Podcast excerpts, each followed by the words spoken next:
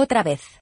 Me han dejado sola otra vez, con todos los temas que están preparados para los próximos guiones, y Chema y Miguel Ángel han preferido seguir de vacaciones una semana más. Hoy podrían hablar de la app Radar COVID, con lo fans que son ellos de las apps, o del Neuralink de Elon Musk, seguro que harían una referencia al nombre de su hijo, o de algún libro que haya sido publicado recientemente. Pero no, prefieren dejar sus mentes al sol.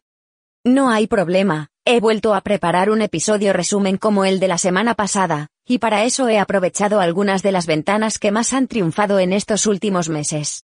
Ya sabéis que esto es Conectando Puntos, el podcast sobre innovación, tecnología y salud que presentan Chema Cepeda y Miguel Ángel Mañez. Así que solo queda poner el semáforo en verde.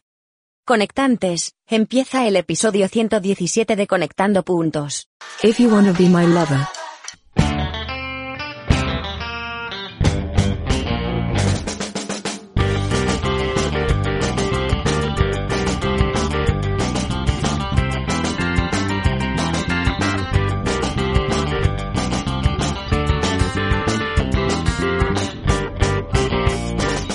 Pues eso, imposible mejorar el plantel de invitados que hemos traído hoy al podcast. Cuatro personas que saben mucho, que hablan muy bien y con las que aprendemos cada día. Vamos a ello. Si no te digo que me lo mejores, igualamelo.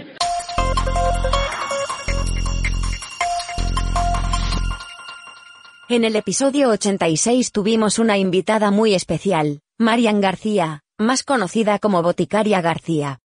Hablamos con ella de carne que no es carne, de impresión de filetes y de hamburguesas vegetales que sangran. ¿Habrá algún día hamburguesas de diodos y transistores? Oye, ¿y tú crees que tanto que hemos mencionado a Marian, eh, la podemos preguntar algo, no? Hombre, Marian es amiga de Desconectante, además. Claro, es De hecho, vino por aquí una vez hace ya 40 episodios, creo. Sí, es conectante de las buenas y de las que se deja engañar para pasear por aquí. Sí, porque ahora Marian García, que ya sabéis que es farmacéutica, es también nutricionista, doctora en farmacia, la podéis ver en la tele, en Zapeando todos los lunes, en la sexta, eh, está en la radio, tiene un blog, bueno, es que hace de todo. Y Vive en Instagram. Vive en Instagram, efectivamente, Sí. y os recomendamos que sigáis su cuenta en Instagram, que es muy divertida y además se aprende un montón. Así que, pues, oye, podemos asomarnos a ver si está por aquí, ¿no? Pues asómate, que yo creo que igual va por ahí camino del avión o algo, porque a veces la veo yo con la maleta. Voy a decir la palabra clave. Jamón de York. ¡Shu! Ahí está. Mira, ya, ya aparece corriendo. Ha dicho alguien, ha dicho la palabra. Es como la, invoca- la invocación de Batman, ¿verdad? Exacto. Aquí está. Marian, ¿qué tal? Le vamos a preguntar, ¿no? De todo esto, a ver qué ya qué opina. y- Pues sí, que nos cuente de todo esto que estamos hablando. Oye, que nos cuente un poquito qué opina sobre esto de la carne falsa, carne artificial, que ya seguro que sabe mucho de este tema. La producción de las hamburguesas vegetales en el mercado realmente es un temazo, porque aunque teníamos opciones anteriormente, de hecho en España se lleva produciendo Eura unos años, en Cataluña, que es digamos unas tiras de pollo parecidas al, al pollo aparte de, a partir de proteínas de habas de soja. Y está bastante bien conseguido, además está hecho con, con aceite de oliva, pero digamos que es pollo, no, no son las hamburguesas. Y luego también tenemos desde hace muchos años el Quorn, eh, que es alemán y se hace a partir de proteínas fúngicas, que se descubrió, bueno, pues después de la guerra en Alemania, porque no tenían que comer y dijeron, oye, a ver si sintetizando proteína fúngica hacemos algo. Pero sí que es verdad que tanto el Quorn como la Eura no han conseguido lo que ha conseguido Beyond Burger, esta empresa en la que han invertido todos los ricos del mundo pensando que realmente es el futuro, porque las cualidades organolépticas son desde luego espectaculares. Y lo digo porque yo lo he probado, eh, lo probé hace unos meses, estuve en Estados Unidos y realmente allí prácticamente en casi todas las hamburgueserías o cualquier restaurante te dan la opción Beyond. Eh, de hecho, es curioso porque mi hermano y su mujer que viven allí pensaban que Beyond no era una marca. O sea, está tan, tan introducido y tan por todas partes, pero ¿cómo es una marca? Claro, sí, sí, es, Beyond es una, es una marca. Y claro, cuando uno prueba estas hamburguesas y están tan, tan buenas y están hechas aparte de, de, de proteína de guisantes, dices, bueno, ¿cómo puede ser? Bueno, pues porque realmente hay un procesamiento muy, muy grande. A mí no me preocupa tanto ese procesamiento, eh, sino lo que conlleva, ¿no? Porque puede que haya alimentos procesados que sean saludables. En este caso, pues incluye grasas que pueden no ser muy saludables, esas proporciones también pues de, de sal, eh, que ellos pues a veces no, no, es lo que ponen en la, en la letra grande, lo que ponen en grande es que tienen la misma cantidad de proteínas que una hamburguesa basada en, en la carne, ¿no? La carne real. 20 versus 19%. Pero claro, se olvidan de decir que estas proteínas no tienen la misma biodisponibilidad, las que vienen de los vegetales que las que vienen de la carne. También dicen que tienen un 25% de hierro frente al 12% del hierro de los animales. Se olvidan de decir que el hierro de los animales es hemo, es un hierro hemo que es más disponible que el hierro no hemo de los vegetales, que puede ser disponible y sobre todo si le añadimos vitamina C.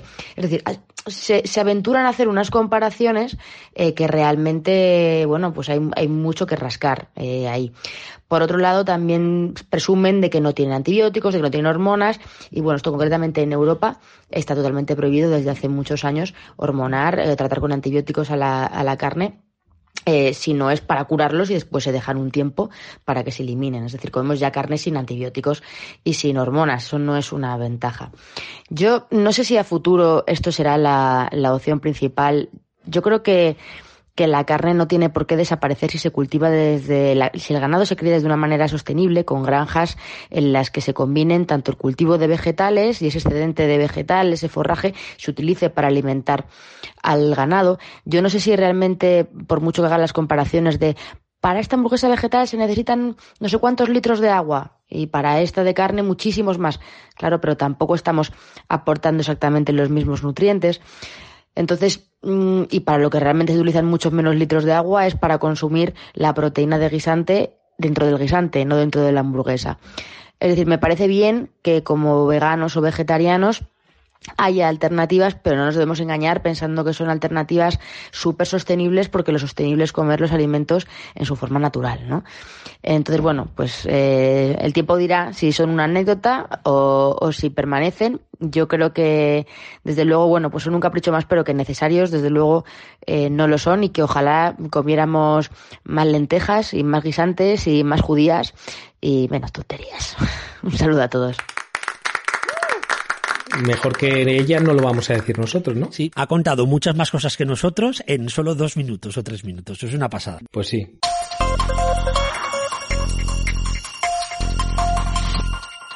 Y llegó un episodio especial sobre COVID-19. En el episodio 98, a ritmo de jazz, habló David Álvarez sobre el futuro de la educación y sobre innovación en el modelo educativo. Muchas gracias Balisay por explicarlo tan bien y por hacernos pensar. ¿Tú conoces la web eaprendizaje.es? Eh, sí, claro. Sí, es un clásico, iba a decir. Es un clásico de, de lo digital ya. Es un decano de la educación a distancia. David Álvarez, que es el creador y editor de la web, que habla de nuevas formas de aprendizaje utilizando nuevas tecnologías y que yo creo que es de las personas que hay en nuestro país que más sabe, más ha leído, más ha trabajado y más ha escrito sobre estos temas. Sí, yo además a David le conocí sobre todo pues a raíz de que empezó a hablar mucho de todo el tema de entornos personales de aprendizaje y yo creo que fue con el que me introduje en esos temas, ¿verdad? De, bueno, qué era esto del entorno personal de aprendizaje y cómo lo podíamos adaptar también a nuestro entorno, nuestro contexto sanitario. Y David es, un, es una máquina en ese sentido. Yo lo conocí por eso y también porque compartimos algunos gustos musicales, ya que David es un melómano empedernido, sobre todo en el ámbito del jazz, un crack. Podríamos tener también una neverita con él, ¿no? Oh, pues estaría muy bien, pero dos neveras en un mismo día tan buenas, ¿tú crees que sería...? Serendipia, Chema, serendipia. Serendipia, pues abre tu nevera de tocadiscos, que seguro que está ahí. Sí, aquí al lado la tengo. A ver si está David, pues efectivamente, efectivamente está David. Nadie lo pensaba en este momento, sobre todo la gente que escucha el programa a menudo no, no sabe que pasan estas cosas. Bueno, pues nada, David, ¿qué tal? Cuéntanos cómo ves tú estas nuevas formas de aprendizaje eh, con nuevas tecnologías y bueno, qué nos pueden aportar, ¿no? En este momento. Hola, soy David Álvarez, miembro de Conecta 13, y en primer lugar quisiera dar las gracias a Miguel Ángel Mañez por invitarme a participar en el podcast Conectando Puntos. Él me proponía hablar de aprendizaje y tecnología, pero a mí me gustaría compartir algunas reflexiones y propuestas sobre educación para emergencias. En cuestiones de educación yo creo que todos tenemos claro que, estamos ante el mayor experimento de enseñanza y aprendizaje a distancia de la historia según datos de UNESCO de esta misma semana, son más de 1.500 millones de estudiantes afectados en todo el mundo y 191 países con todos sus centros educativos cerrados. y al menos en los países desarrollados los cursos escolares y académicos suponemos que siguen adelante en formato de educación a distancia. Y ese probablemente es el primer error que hemos cometido, pensar que vamos a continuar con normalidad el curso, pero en un modelo de educación a distancia. Un modelo que tiene su propia metodología y varias decenas de años de investigación y experiencias que difícilmente vamos a ser capaces de asimilar en unas cuantas semanas. La educación a distancia no, no es impartir la asignatura tal y como se hace en un aula presencial, pero usando medios digitales.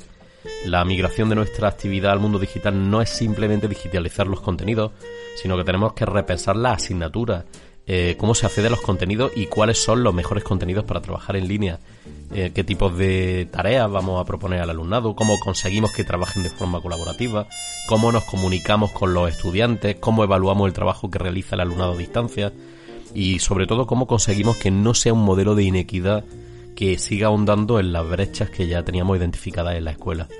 No podemos esperar ni tiene ningún sentido que nuestro profesorado se convierta en experto en diseño instruccional para cursos de e-learning, porque ese no es, no es lo que se espera de nuestra actividad, bajo mi punto de vista. Por el contrario, sí que deberíamos esperar que el profesorado sea capaz, que seamos capaces de plantear actividades que el alumnado pueda hacer con los recursos con los que cuenta, recursos tecnológicos y, y recursos y competencias digitales, y, especialmente en las condiciones emocionales y físicas que se pueden esperar tras varias semanas de, confinamiento y además con un horizonte eh, de retorno a la normalidad que no se ve demasiado claro por el momento. Estamos hablando, por tanto, no de educación a distancia o de educación digital, sino como yo decía al principio, estamos hablando más bien de educación para emergencias. Aún no estamos en condiciones ni siquiera de identificar las buenas prácticas en esta, en esta situación, Nunca hemos vivido algo similar y, nadie tiene la solución ni el plan perfecto. Sí que vamos siendo capaces de ver mm, las malas prácticas, las que ocurren ahora y las que nos han llevado a esta situación. Especialmente esto último, ¿no? Una mezcla de desidia profesional por parte del colectivo docente, de políticas educativas poco eficaces en, en, relación a lo digital y un sistema de formación del profesorado, de formación continua, que solo es capaz de llegar a lo mismo de siempre que curiosamente son los que están llevando esta situación con más recursos. El problema es que esta situación de educación en confinamiento es para todos, para aquellos a los que llegábamos para formar y, aquellos otros que no se querían formar. La respuesta debe llegar del colectivo docente eh, y, hoy más que nunca debemos de apropiarnos de nuevo de las redes para convertirlas en espacios de intercambio, de aprendizaje, de trabajo colaborativo. Ya sabemos que la formación nos brinda soluciones a problemas ya resueltos pero la colaboración nos permite abordar desafíos que nadie ha superado antes o, a los que nadie se ha enfrentado antes y que es justamente la situación que tenemos actualmente. Quizás lo más inteligente sería dedicar este tiempo a mejorar la competencia digital, más que avanzar en el currículo, más que, seguir trabajando los contenidos eh, curriculares. Y cuando hablo de competencia digital me refiero a la de todo, a la del alumnado, pero también a la de, las familias, que su nivel de implicación en este momento es, bueno, del 100%, debería ser del 100%, y la de los docentes. Porque es que cuando hablamos de brecha digital solo pensamos en el alumnado y por extensión en las familias, pero parece evidente que hay una brecha digital en el profesorado. Creo que los retos a futuro tras esta experiencia son trabajar la competencia digital de nuestras organizaciones educativas, Necesitamos organizaciones educativas que sean digitalmente competentes. Eh, el otro reto sería transformar nuestras escuelas, nuestros institutos, universidades en organizaciones que aprenden, porque esto nos permitirá una mayor capacidad para resolver problemas y situaciones inesperadas. Y finalmente necesitamos liderazgos reales en nuestra organización educativa. Necesitamos al frente más líderes y menos gestores, más capacidad de anticiparse al futuro, de aunar voluntades, de diseñar y poner en marcha iniciativa que de simplemente cumplir con, con los papeleos administrativos. Un saludo. Ya nos queda un día menos para empezar una nueva era.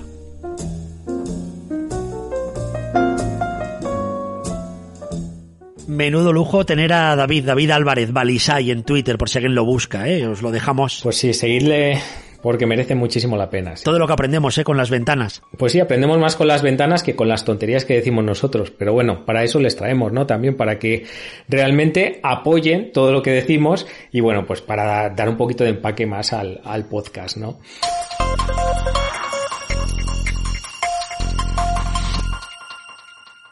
Alfredo Corel sale en la sexta. Es cierto. Y explica los conceptos más raros de la COVID-19 de forma muy divertida y amena. También es cierto. Pero todo empezó cuando lo invitamos al episodio 85 del podcast para que nos contara uno de sus proyectos docentes centrado en la Wikipedia. Alfredo, queremos que vuelvas a conectando puntos. Y que sea pronto. Pero nos vamos a ir ahora con Alfredo Correl, inmunólogo. Alfredo, buenas noches. Y aquí cerquita del estudio 1 mm, pasé a una persona que está haciendo cositas con esto de Wikipedia. Anda, pues cuenta. Porque además es de allí.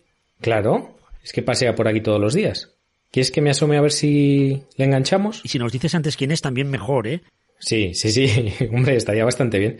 Bueno, pues se trata de Alfredo Corel, que todos conocéis o muchos conocéis. Anda. Profesor aquí de la Universidad de Valladolid, profesor de, de inmunología y, bueno, pues creador de las inmunopíldoras, también un proyecto súper pimpollo para formación tanto de profesionales, estudiantes, como de la población en general, pues en temas de inmunología. Muy interesante. Y Alfredo, como te digo, está haciendo cositas con Wikipedia. Si quieres le preguntamos. Asómate que seguro que está por ahí paseando ahora mismo. Pues justo, mírale, ahí está. Serendipia pura. Oye, Alfredo, ven para aquí, ven. Hola, Alfredo. Hola, Chema. Hola, ¿qué tal? Conectante. Qué sorpresa. No sabía yo que vivías por aquí. Mira, yo estoy de paseo. De vez en cuando una caminata, ya sabes, para entrenar los músculos, no, no oxidarnos demasiado. Mensana incorpore sano, como dice el refrán.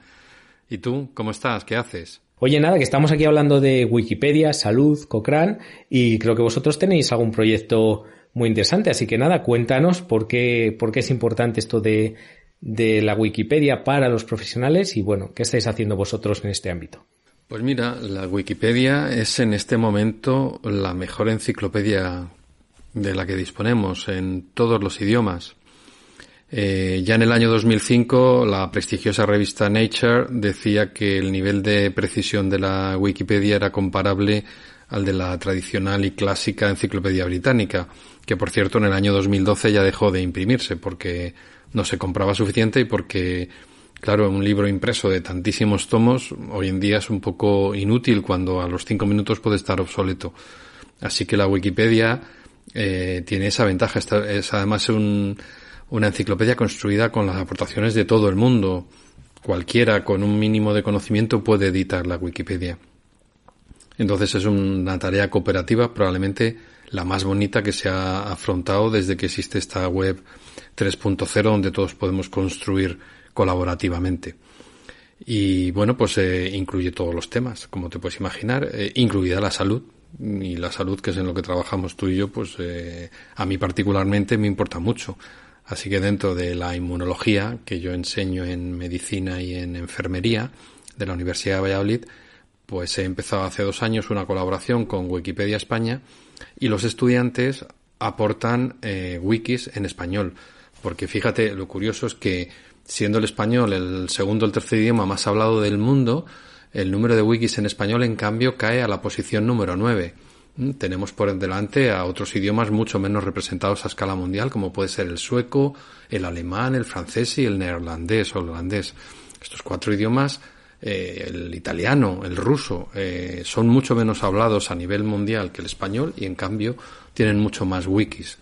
Para que os hagáis una idea, eh, los wikis en inglés, que son los más numerosos, están cerca ya de los 6 millones y los wikis en español están muy poco por encima del millón y medio. Así que fijaros, hasta llegar a los 6 millones de inglés, que es digamos la referencia máxima, pues sí hay cosas que construir y que aportar en Wikipedia. Y además es un trabajo que es agradecido porque los estudiantes así lo ven. Los datos que ellos aportan eh, van a servir para otras generaciones de estudiantes. Así que es una manera muy bonita de contribuir al conocimiento porque queda para todos. Yo animo a todos los profesionales sanitarios a que entren en un wiki. Eh, en español. Si no lo encuentran, ayuden a su traducción. Si ya está en español y tienen algún dato que lo puede mejorar y complementar, que lo aporten. Porque así sumando todos, todos, cada día un poquito más conseguimos una Wikipedia mejor. Así que eso es lo que te puedo decir, Chema. Bueno, pues ya te dije que Alfredo sabía ¿eh? de este tema. Me he quedado con la boca abierta. Además, eh, creo que hizo una charla TEDx, ¿puede ser? Sí, aquí en Valladolid hizo una charla. Súper buena, súper pimpolla. Y mira, vamos a dejar también el enlace en las notas del programa para que la, para que veáis cómo también en formación en docencia se pueden hacer las cosas de otra manera. Así que, volviendo al reto de hoy, En una universidad como la que conocéis, como la que nos imaginamos, ¿cuáles son los ingredientes para innovar?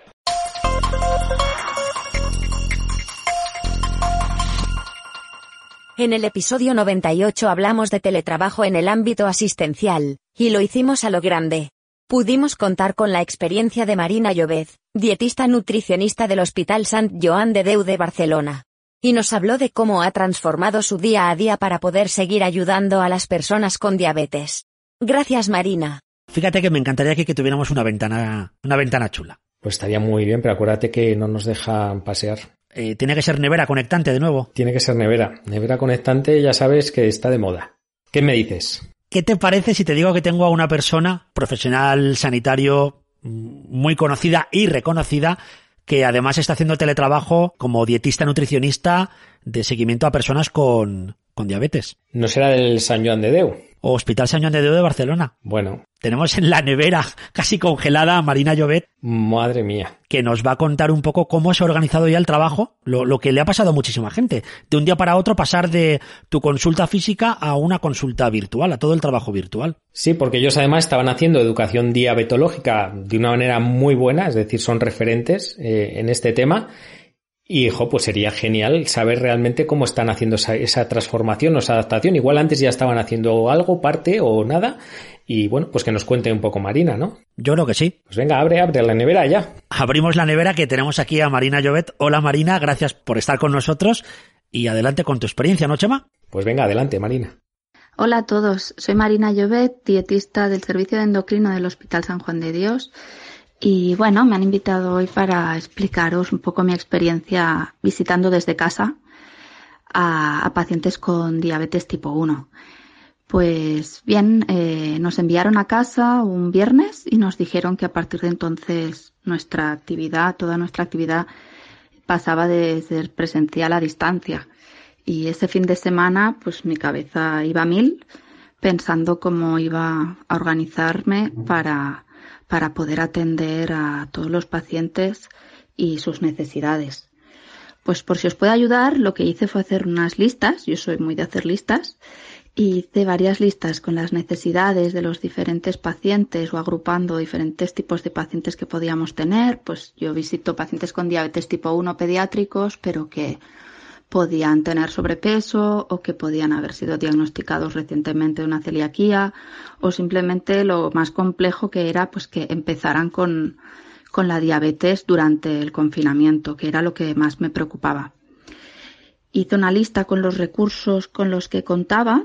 Eh, nuestro hospital pues es un hospital que desde siempre ha apostado mucho por, por lo telemático y ha destinado muchos esfuerzos y sabía que contaba pues con algunas cosas interesantes y también pues con las posibilidades que me ofrecía mi casa. Yo soy mamá de, de dos niñas y bueno, pues tenía también que, que, organizar todo, todo el tema. Entonces me di cuenta que, que tenía casi todo lo necesario para ponerlo en marcha. En tres, cuatro días desde nuestro hospital nos dieron acceso a la historia clínica remota desde casa, que bueno, hay días que funcionan mejor, peor, pero la verdad es que funciona bastante bien. Y que también en el hospital contamos con el portal del paciente, donde tenemos la posibilidad de tener eh, una especie de buzón o correo, ¿no? Eh, que nos podemos enviar mensajes con los pacientes, eh, adjuntar archivos. Incluso yo ya tenía hechos eh, dos cuestionarios de alimentación y los puedo enviar por el portal que se me pasan a la historia clínica en PDF automáticamente, un lujo. Además, como muchos sabéis, tenemos una web con muchos consejos y contenidos de diabetes en el Hospital San Joan de Deu y que llevábamos ya muchos años y que me di cuenta que la mayoría de consejos que yo iba dando pues ya estaban reflejados en la web. Eh, lo que me faltaba sobre todo era cómo íbamos a hacer educación en esos pacientes nuevos que no conocíamos y que ellos no conocían la, la diabetes. Eh, eso me llevó más días, tanto en pensar como en elaborar. Yo no soy muy manitas en este tema, pero bueno, me decidí a hacer eh, unas sesiones como de PowerPoint y me, y me las locuté en casa. Las dividí en dos y eran, son sesiones de 15 minutos, una más básica y después la otra pues un poco más avanzada para pacientes pues que se ven ya eh, con ganas y con capacidad de seguir aprendiendo de manera autodidacta, autónoma. Entonces lo compartí con mis compañeros de la unidad, eh, con comunicación, que generaron un vídeo con un link y la verdad que nos pusimos manos a la obra. Mis compañeras las educadoras son las primeras que reciben a los pacientes también telefónicamente y les envían estos vídeos a los pacientes y a la mayoría ya los han recibido. Cuando yo les llamo a los días o semanas, pues ya han podido visionarlos y, algunos probar algunas actividades que propongo.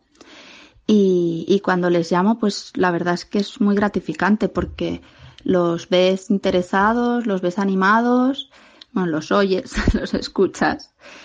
Eh, resolvemos dudas, sobre todo, y aprovechamos simplemente para rematar poniendo ejemplos, ¿no? Y dirigiéndoles siempre al, al portal. Yo tenía mucho miedo de dar de alta en mi buzón a todos estos pacientes, ya que soy la única dietista en la unidad y tenemos más de 700 pacientes pero la verdad es que hemos ido dando acceso a, los pacientes poco a poco, a todos los que estoy llamando, y no ha habido ninguna avalancha de, consultas. Las consultas son pertinentes, son adecuadas y no hay un exceso de consulta. Pensaba que les iba a volver más dependientes y, y para nada. La respuesta está siendo muy buena. Las familias al menos nos hacen llegar pues que están satisfechas, que están contentos. Es verdad que a veces requiere más de una llamada, pero bueno, suelo alargarlas bastante para asegurarme que se han comprendido los conceptos. Y de momento pues todos vamos contentos. Y hay algunos que ya pues están teniendo la segunda visita y el resultado está siendo fantástico. Bueno, espero que esto os anime a, a tener algunas ideas y a ponerlas en marcha y yo creo que que se podrán hacer muchas más cosas de este estilo.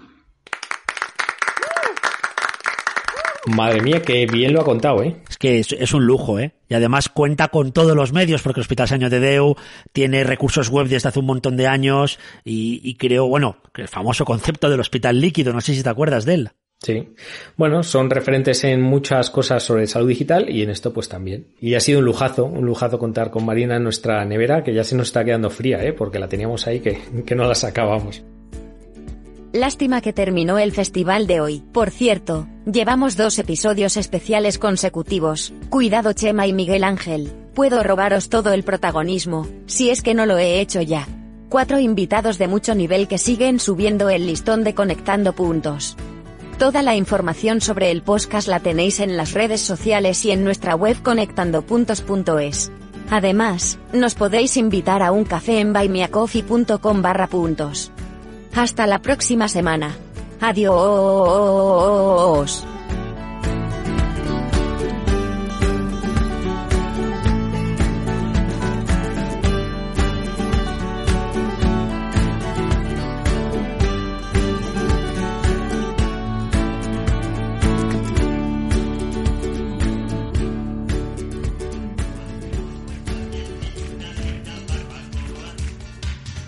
¿Quién dijo que un algoritmo no puede dormir la siesta? ¿O pasarse el día sin hacer nada? Soy Lucía, experta en procrastinar. Y me voy de vacaciones. Hasta la próxima. La barbacoa. La barbacoa. Como me gusta. La barbecue.